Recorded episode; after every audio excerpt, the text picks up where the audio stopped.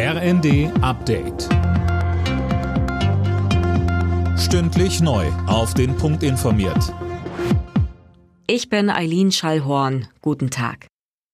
Im Kampf gegen den Brand im Berliner Grunewald rückt die Feuerwehr heute mit Spezialgerät an. Mit einem gepanzerten Fahrzeug wollen die Einsatzkräfte im Laufe des Vormittags an den Sprengplatz herankommen, auf dem das Feuer ausgebrochen war. Zunächst gehe es darum, sich ein Bild von der aktuellen Lage zu machen.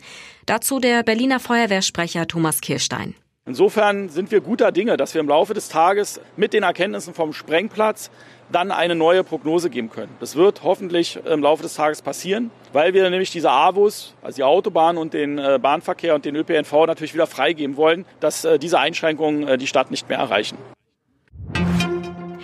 Während die Politik noch über eine mögliche Verlängerung der AKW-Laufzeiten streitet, ist die Mehrheit der Bürger bereits entschieden. Sie sagen, ja, die deutschen Kernkraftwerke sollen über das Jahresende hinaus am Netz bleiben. Tom Husser, wie viele sind denn jetzt eigentlich noch für das Abschalten zum 31.12.?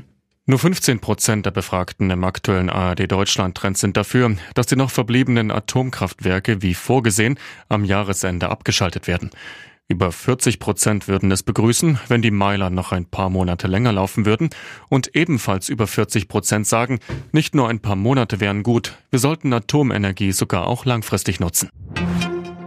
Durchbruch in den Tarifverhandlungen für das Bodenpersonal der Lufthansa. Der Konzern und die Gewerkschaft haben sich darauf geeinigt, die Gehälter in drei Schritten zu erhöhen. Unter anderem erhalten die Beschäftigten rückwirkend ab dem 1. Juli einen Festbetrag von 200 Euro monatlich. Am Abend startet die Fußball-Bundesliga in die neue Saison. Meister FC Bayern ist bei Eintracht Frankfurt zu Gast. Zum zehnten Mal in Folge eröffnen die Meister aus München die neue Spielzeit. In den vergangenen neun Jahren haben sie kein einziges Auftaktspiel verloren. Alle Nachrichten auf rnd.de